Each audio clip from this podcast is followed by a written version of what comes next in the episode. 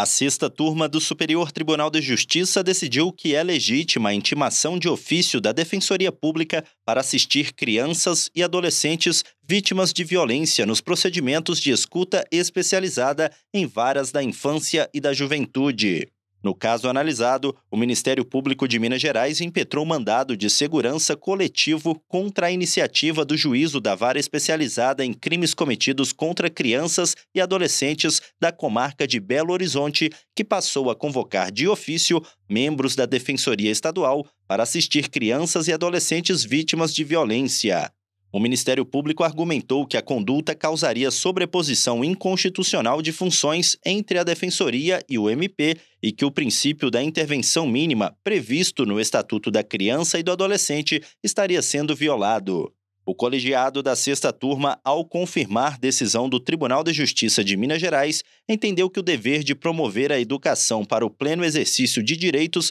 já seria suficiente para justificar a legitimidade de atuação da Defensoria junto à vara de crimes contra crianças e adolescentes, a fim de proporcionar orientação jurídica às vítimas e que a presença da Defensoria nos espaços judiciais e extrajudiciais não se restringe à atividade de representação. Ao analisar a conduta do juízo de Belo Horizonte, o colegiado avaliou que ela concretiza a integração operacional que deve haver entre os órgãos do sistema de justiça, como prevê o ECA, proporcionando mais rapidez na adoção de medidas de proteção. Do Superior Tribunal de Justiça, Tiago Gomide.